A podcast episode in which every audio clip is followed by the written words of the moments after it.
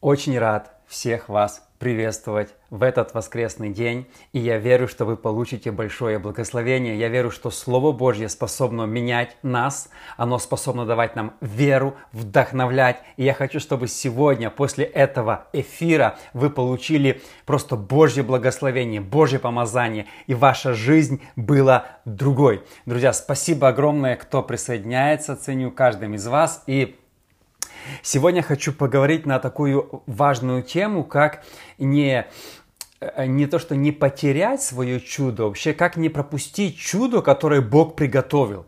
Знаете, часто есть для нас предназначение, есть для нас чудо, Бог хочет нам что-то дать, но мы из-за чего-то не можем взять это чудо или не получаем это чудо. На, особенно я поговорю сегодня о нашей вере и как неверие блокирует чудеса, которые Бог уже нам предназначил, которые Бог нам уже хочет дать. Поэтому, друзья, Откройте свои сердца. Я верю, что сегодня Бог хочет вам проговорить. Матфея 13:54. «И придя в Отечество свое, учил их в синагоге их, так что они изумлялись и говорили, откуда у него такая премудрость и силы». И 58 стих. «И не совершил там много чудес по неверию их». В английском переводе написано «Иисус на своей родине не смог сотворить чудеса из-за неверия их, из-за неверия слушателей. Итак, мы видим интересная мысль. Иисус пришел на свою родину. Иисус пришел на, в город, в котором он родился, в город, в котором его знали еще с, э, с подросткового возраста, город, в котором, ну, вы знаете, когда в маленьких городах, кто вырос в городе там 5-10 тысяч населения, или меньше, люди практически знают друг друга. И представьте себе, что до 30 лет Иисус жил в небольшом городке. И вот ну, его, естественно, все знали. Все знали, что это Иисус, сын Иосифа, мама его Мария. Они встречали его в магазине, они встречали его, может быть, где-то э, на улице. Они просто разговаривали с ним. Он жил обычной жизнью 30 лет до того, как он вошел в свое служение. И вот в 30 лет он покинул, покинул пределы своего города и пошел служить. Теперь весь Израиль говорил о нем. Когда он пришел, это было уже 13 глава Матфея. Уже Матфей написал половину глав. До этого, как Иисус вернулся на свою родину, он уже сказал свою знаменитую Нагорную проповедь в пятой главе. Он уже э, исцелил сына царедворца. Он уже воскрешал. Он уже имел 12 учеников. Он уже кормил 5000 людей. Он уже много чего сделал. И вот после такого мощного служения, когда он возвращается к себе домой, то у него в дома написано «И не совершил там много чудес по неверию их». Местные люди – которые его знали, с которыми он раньше встречался, может быть, были его какие-то родственники, они его не восприняли его послание. Очень простая мысль, друзья. Очень часто, вы знаете, самые близкие нам люди не верят в наше призвание, не верят то, что Бог нам дал. Иногда другим, чужим легче поверить в твое призвание, чем людей, которые тебя знают. О, в смысле ты будешь помазан, в смысле ты станешь проповедником, в смысле тебя Бог будет использовать. Да, то есть часто близкие люди, они проявляют больше всего неверия относительно нашего призвания или нашего дарования, которое Бог нам дал. Вы знаете, как важно, чтобы вы тоже, каждый из нас, мы должны научиться поддерживать людей. Даже если вчера у него еще ничего не получалось, но если Бог приходит в его жизнь, мы должны верить. Иисус сказал, что чаще всего пророк, он не имеет чести в своем отечестве, а должно быть наоборот. Именно, я думаю, эти люди должны были гордиться. Наш земляк, который, которого мы знали, мой сосед, сегодня собирает толпы людей в Иудее. Сегодня он воскрешает. Сегодня он кормит пять тысяч людей. Вы знаете, ну наш земляк, вот мы с ним раньше за руку здоровались. Он возле меня жил, его дом был напротив моего. Но знаете, людям нужно было уважать Иисуса, почитать Иисуса, потому что он был от них. Но наоборот получилось, когда Иисус пришел к ним, они его не приняли, они сомневались и даже Смотрите, я сейчас об этом поговорю. Самое странное, что произошло в его городе родном, Иисус не мог сделать много чудес из-за их неверия. Их неверие блокировало чудеса Иисуса. Это очень серьезная вещь. Знаете, есть вещи, которые блокируют Божьи чудеса в нашей жизни, и мы должны от них избавиться. Бог, я верю, я верю абсолютно, что Иисус готов был сотворить большие чудеса в своем родном городе. Иисус готов был воскрешать мертвых, исцелять больных, изгонять бесов. Он готов был кормить людей. Он готов был сделать максимальные чудеса. Но люди, его родственники, двуюродные, троюродные, соседи, все остальные, они своим неверием заблокировали Божьи чудеса для своей жизни. Понимаете, неверие блокирует. Смотрите, какая интересная здесь мысль. Я задумался, как чье-то неверие может блокировать дела всемогущего Бога. Ведь Иисус, если бы Он хотел, Он бы мог сделать все, что Он хочет. Он всемогущий Бог. Другими словами, зачем Иисусу была их вера, чтобы сделать чудеса? Иисус мог сделать чудеса, несмотря ни на чью веру. Его веры было достаточно, чтобы сделать просто, я не знаю, взять этот весь город и перенести в другое место. То есть Иисус был всемогущий Бог. Иисус, Он великий, Он неограниченный. Вы знаете, Он всегда существовал. Он, всег, он, он присутствует одновременно везде. Он просто, вы знаете, если описывать Бога, то, как сказал Верон Аш, в нас не хватит слов, описать в нашем языке человеческом нет до конца слов, которые могли, могли бы описать Бога. Наш Бог неописуемый. Когда мы описываем Его, Он всемогущий, вездесущий, всезнающий, Он абсолютно все может, мы все равно не полностью Его описываем. Он больше этого. Ни в русском, ни в английском, ни в китайском языке, ни в украинском нету достаточно слов, описать величие Бога, Его всемогущество. Как бы мы Его не описывали, мы все равно Его ограничиваем. И как этот всемогущий Бог, который сошел с небес, воплотился, и тут люди какие-то неверующие своим неверием блокируют его дела, его чудеса, его намерения. Как вообще это возможно? Но знаете, я уже говорил как-то несколько воскресений назад об одной интересной теории, которая называется кеносис. Хочу сегодня повторить буквально несколько мыслей филиппийцам 2, 2 глава 6-7 стих.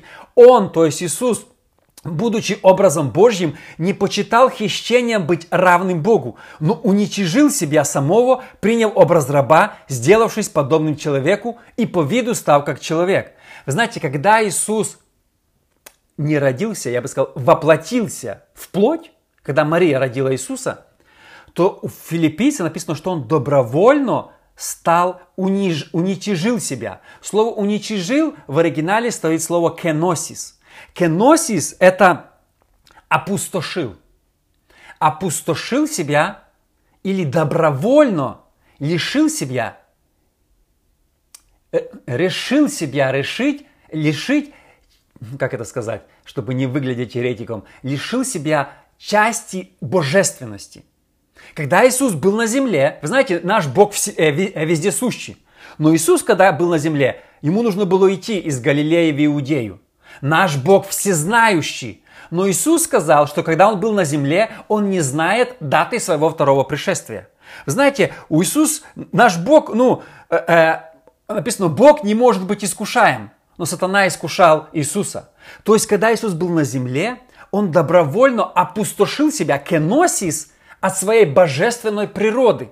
Поэтому, если бы Иисус захотел, Он мог бы сотворить любые чудеса в своем родном городе. Но он выбрал добровольно кеносис, он как бы отложил или опустошил свою божественную природу, хотя на земле он был 100% Бог и 100% человек, но он добровольно отложил божественную природу, чтобы понимать нас. Теперь смотрите, чудеса Иисуса зависели от веры людей. Это, это, это такое, знаете, нам, нам это сложно, особенно кальвинистам. Я сейчас поговорю о этих кальвинистах. Им вообще это вообще сложно понять. Они вообще, это, для них это ересь. Как действия людей ограничивают Бога. Вау, вау, вау, вау. Вы знаете, наша вера играет великую роль для того, чтобы получить чудеса от Бога. Наша вера, она это главный компонент. Наше неверие блокирует Божьи чудеса. Но наша вера, она притягивает Божьи чудеса. Поэтому Э, очень важно, вы знаете, на, когда Иисус пришел на родину, то люди заблокировали для своей же жизни, для своих родственников, для своих детей чудеса, которые Бог хотел сделать для них. Знаете, сейчас у меня есть целая программа. Я э, надеюсь, меня по вторникам, я делаю доктрины по вторникам. В это же время я хожу, выхожу в прямой эфир, и я говорю на доктрины. В этот вторник или следующий я планирую поговорить на тему кальвинизма, ересь кальвинизма. И сейчас я затрону буквально несколько мыслей, почему опасно увлекаться кальвинизмом и почему вообще опасно слушать современных э, э проповедников кальвинизма, потому что кальвинизм разрушает нашу веру. Смотрите, я, я, я считаю, что кальвинисты, они вообще в крайности Божьего предизбрания. То, что они толкуют по поводу предизбрания. Они говорят, э, знаете, есть кто из вас немножко изучал теологию, называется тюльпан. Пять поинтов или пять, пять э, учений кальвинизма. По-английски это тулип или тюльпан, как оно первые заглавные буквы, то это знаменитое учение тюльпан, на которое они ссылаются. Один из, из э, учений тюльпана это limited atonement или э, ограниченное искупление. Кальвинисты учат, что Иисус умер только за верующих, а не за всех людей. То есть Иисус не умирал за всех людей по их теории, а только умер за избранных, которых Он спас. Хотя этому нету ни одного подтверждения в Библии, просто кальвинисты это как бы обосновывают логикой, что логически зачем ему было умирать зря за людей, которые в принципе не будут спасены. Поэтому он умер только за из, э, тех, которых он предизбрал еще до основания мира. Ну, знаете, вроде бы так логически звучит, но э, э, в Библии нету ни одного подтверждения этому. А наоборот, Библии говорит, что Иисус умер за всех людей. Так возлюбил Бог мир, что дал Сына Своего Ненародного, дабы всякий верующий, любой человек, Иисус, я верю, умер за каждого человека, который покаялся, не покаялся. Э, э, просто кровь Иисуса была за всех людей. Каждый человек, любой человек, который хочет, который проявит веру, он может получить спасение. Поэтому я не верю в то, что э, Иисус умирал только за определенных людей, а за остальных он не умирал. Я в это не верю. Шанс получить спасение. Шанс получить чудо есть у каждого, кто хочет. Каждый, кто проявит какую-то, э, э, знаете, веру. Каждый, кто... Вера Божья, вера, вера, которая есть, она просто притягивает Божьи чудеса. Когда человек верит, знаете, что-то происходит в духовном мире. Следующее, во что я не верю, это unconditional election. Тоже один из пунктов кальвинизма. Они говорят, что Бог еще до основания мира избрал людей, не то, что он предвидел, что ты захочешь спастись, нет, он просто захотел, вот, вот как в читалку, ты, ты, ты, ты будешь спасен независимо от твоих дел, и ты, ты, ты, ты не будешь спасен. То есть как бы Бог предизбрал нас, независимо от нашей веры. Типа, наша вера вообще не играет никакой роли. Хочешь вер, хочешь не вер, ты по-любому спасен, а ты по-любому не спасен. Все. Вы знаете, а, это тоже ересь. Я верю, что вера человека, она играет большую роль для того, чтобы человек получил спасение. Да, спасение, чудеса, все, что Бог нам дает, спасение, оно дано Богом. Однозначно. Смотрите, я приведу такой пример. Например, человек сидит в яме, да, он сидит в яме, глубоком, глубокий ров, он не может оттуда сам вылезти. И тут кто-то подает ему веревку, да, веревка спустилась, чтобы вытащить его. Но что должен сделать человек? Схватиться за эту веревку. Если он проигнорирует, то усилия человека, который сверху пытается его вытащить, они ни к чему не приведут.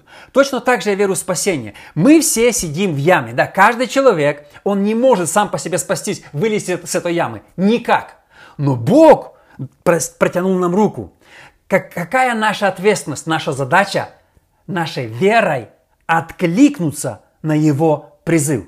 И я верю в то, я искренне верю в то, что каждый человек, каждый человек, он, кто услышал Евангелие, если он откликнется, если он будет верить в Иисуса Христа, он получит спасение. Любой человек в любой стране, если он поверит, то, что говорит Библия, то, что Бог его хочет спасти, он будет спасен. Поэтому вот это все unconditional election, limited atonement, вообще весь этот тюльпан, это, ну, ну, грубо говоря, мягко выражаясь, это полная ересь. Знаете, я считаю, что вообще вредно слушать таких людей, как Джона МакАртура, это просто разрушает веру. Э, Пайпера, э, э, Спрауэлла.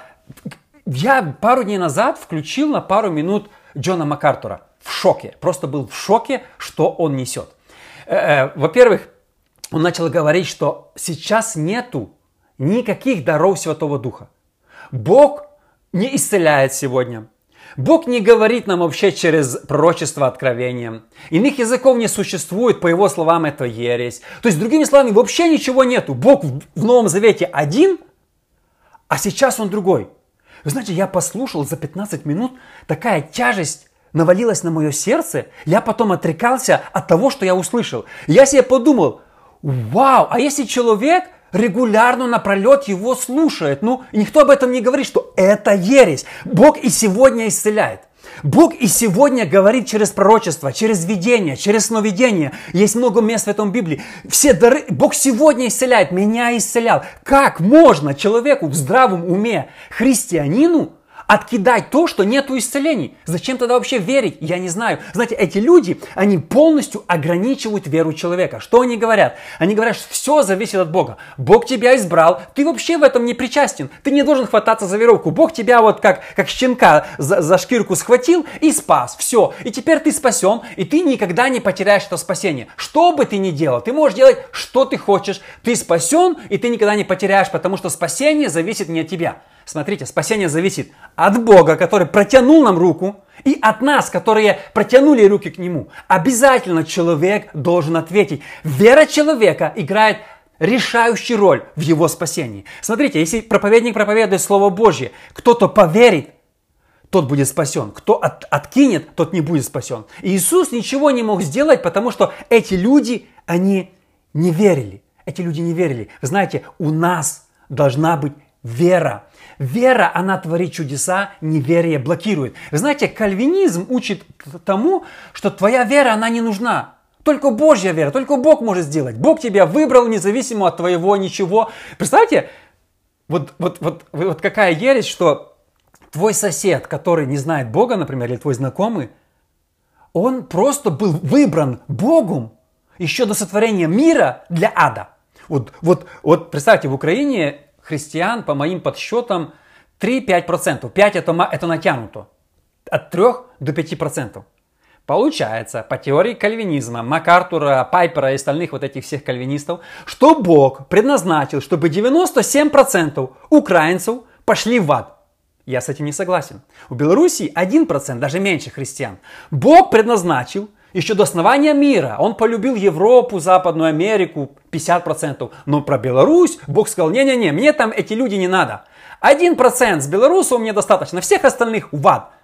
А, я в это не верю. Я в это не верю. Я верю, что каждый человек, который услышит Евангелие, он может откликнуться, и его вера, она просто вера этого человека. Иисус очень часто говорил такие странные слова. Иди, вера твоя, что сделала? Спасла тебя. Воу, как это понять? Вера чья? Вера человека. Написано, видя веру их, этих четырех, которые спустили расслабленного, он сказал, прощаются тебе грехи твои. Вера этого человека. Знаете, очень важно нам проявлять веру, нашу веру, когда Бог говорит нам. Иисус пришел в их город. Иисус был в их городе. Иисус готов был творить чудеса.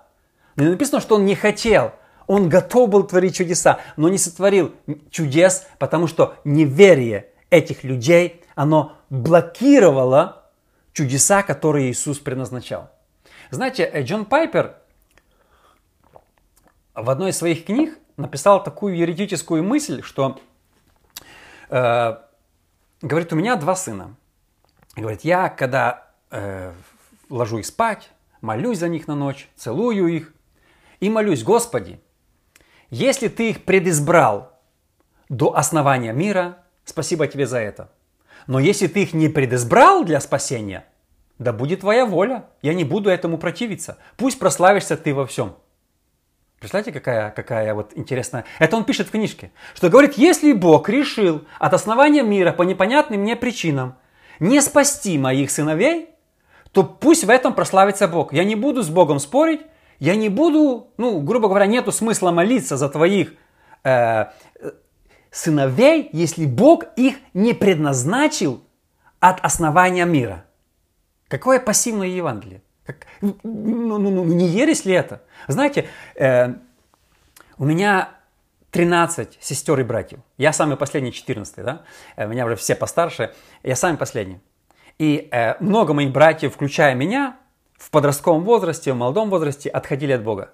Ну, я не буду рассказывать, чем занимался я, где был я, но Бог меня спас. Но в подростковом возрасте я как бы ушел от Бога. Знаете, почему я вернулся? Я считаю, самое главное, почему я вернулся к Богу, это молитвы моей матери. Я так благодарен Богу, что моя мама не была кальвинисткой. Она становилась на колени и говорила одно и то же самое. Если Бог дал мне 14 детей, все 14 будут спасены. И точка. И я не соглашусь ни на одного, чтобы хотя бы один погиб. Она молилась каждый день. Она молилась. И, конечно, мои братья один там это, одного хотели там вообще в тюрьму посадить. Ну, были некоторые вообще заезды, кто-то там вообще пил непонятно как. Но они все до одного вернулись к Богу. И я верю по одной простой причине, потому что у моей мамы не было такого, знаете, пассивного отношения. Ну, если Бог захочет, то спасет. Не захочет, ну и слава ему за это. Эти, ну хоть три спасется, уже хорошо, пусть идут на небеса. Восемь не спасется, пойдет в ад, не предназначено ни Богом. Ну, ну, в принципе, Бог, всем, Бог так решил, а что мне с ним спорить? Не-не-не-не. Вера человека, вера простой женщины, моей мамы, которая не имела образования, может быть, духовного, как и вот эти все люди, которые типа имеют образование, но перекручивают Библию. Она говорила, я верю, что все до одного мои сыновья, мои дочери, они будут спасены. Э, и нету, и нету вопроса. Она не ставила под сомнение ни на, ни на секунду. Она воевала, молилась, воевала, вымаливала, просила. И вы знаете, все как один, братья, где бы кто ни шатался, чем бы кто ни занимался, пришли к Богу. Я очень часто возвращался домой в 3-4 часа утра и видел, мама стоит возле кровати и молится. Не просто «Господи, да будет воля Твоя», она молилась, «Боже, я верю, Ты спасешь, сделай чудо, спаси моего сына, спаси моего ребенка». Она молилась, молилась и молилась. я верю, что вера моей матери, молитва моей матери, она сделала чудо в духовном мире. знаете, кальвинизм учит нас пассивности.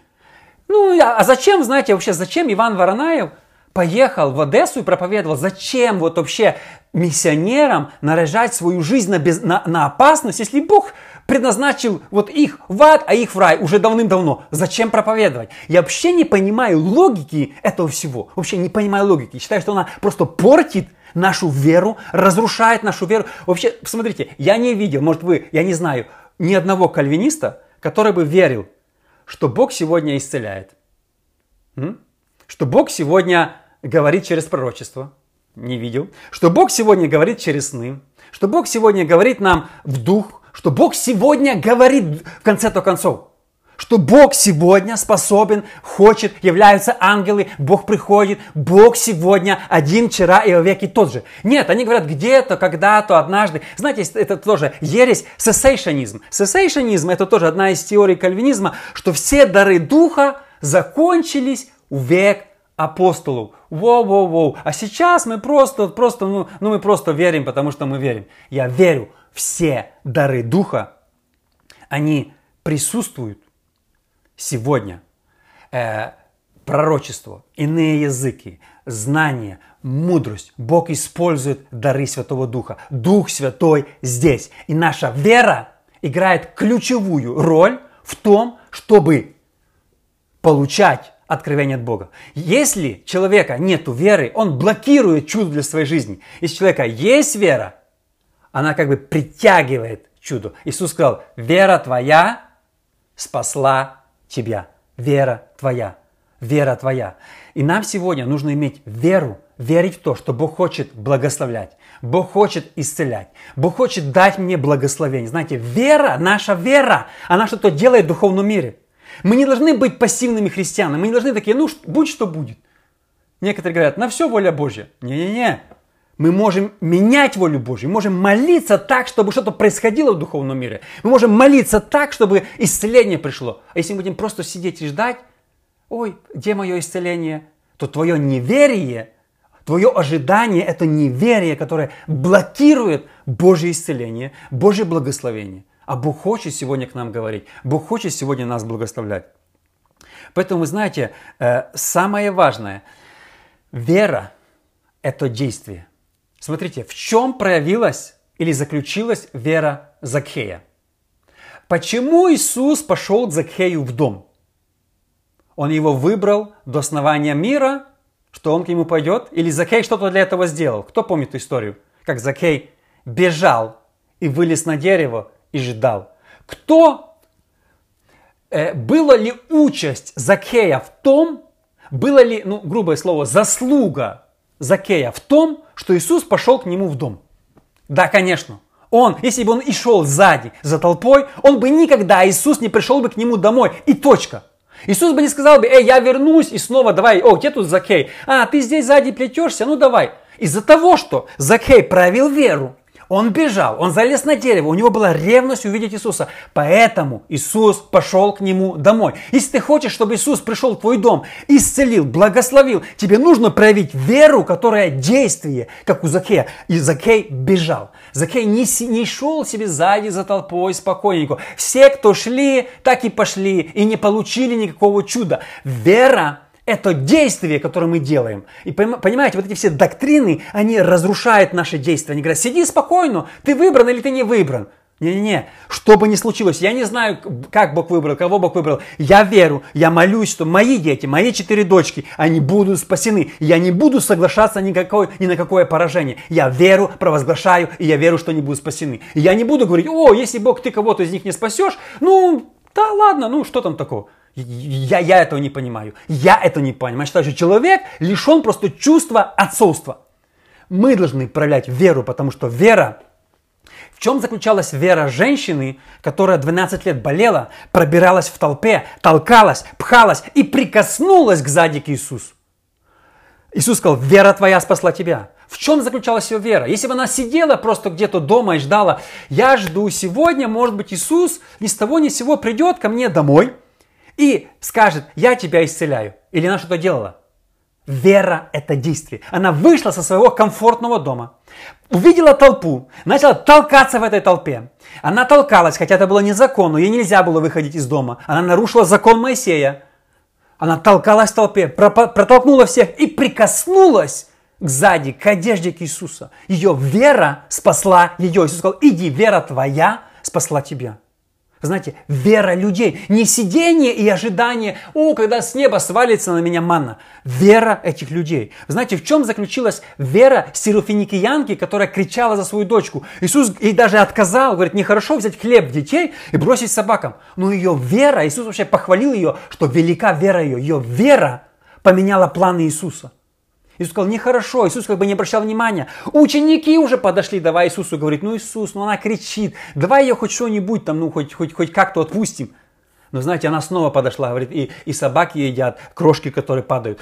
Иисус говорит, вера твоя спасла тебя, иди, и твоя дочка исцелена. Что она сделала? Если бы она сидела дома, ничего не делала, ничего бы не произошло. Вера это действие. И сегодня мы должны быть не просто пассивными христианами, а мы должны быть ну, просто агрессивными христианами, которые имеют веру, молятся и получают чудеса в своей жизни. Самое главное послание, друзья, самое главное послание. Бог вчера, сегодня, во веки тот же. Бог сегодня может исцелить, абсолютно Он будет исцелять. Бог сегодня может благословлять тебя финансово. Бог сегодня может давать тебе знания, откровения, пророчество, крестить Духом Святым. Бог вчера, сегодня и во веки тот же. И мне надоело слушать, когда люди, проповедники, имея большие церкви, гонят ересь, что все, нету даров Духа. Серьезно, мы не имеем права слушать таких проповедников, потому что они разрушают твою веру, они делают тебя пассивным, и ты просто сидишь, а, если Бог захочет, Он меня предизбрал перед началом мира, все свалится на меня. Если Бог не хочет спасать моих детей, то а что я буду за них молиться? А что я буду переживать? Если Бог не хочет спасать Украину, что я буду ходить проповедовать? Если Бог не хочет спасать Беларусь, что я буду там что-то делать? Если бы так каждый пастор сидел и сложил руки, никто бы не был спасен. Если мой дед сидел и сложил руки, Никто бы не был спасен в моем городе, но он первый покаялся и начал ходить, проповедовать, начал ходить, евангелизировать, хотя это было опасно, это было, вы знаете, многие поплатились жизнью, такие как Столярчук, Иван Воронаев и многие другие братья, сестры, которые просто поплатились жизнью и тысячи сидели в тюрьме в 20-30-х годах по одной простой причине. Они проповедовали то, что Бог сегодня спасает. А наша задача как людей откликнуться на его спасение, на его призыв.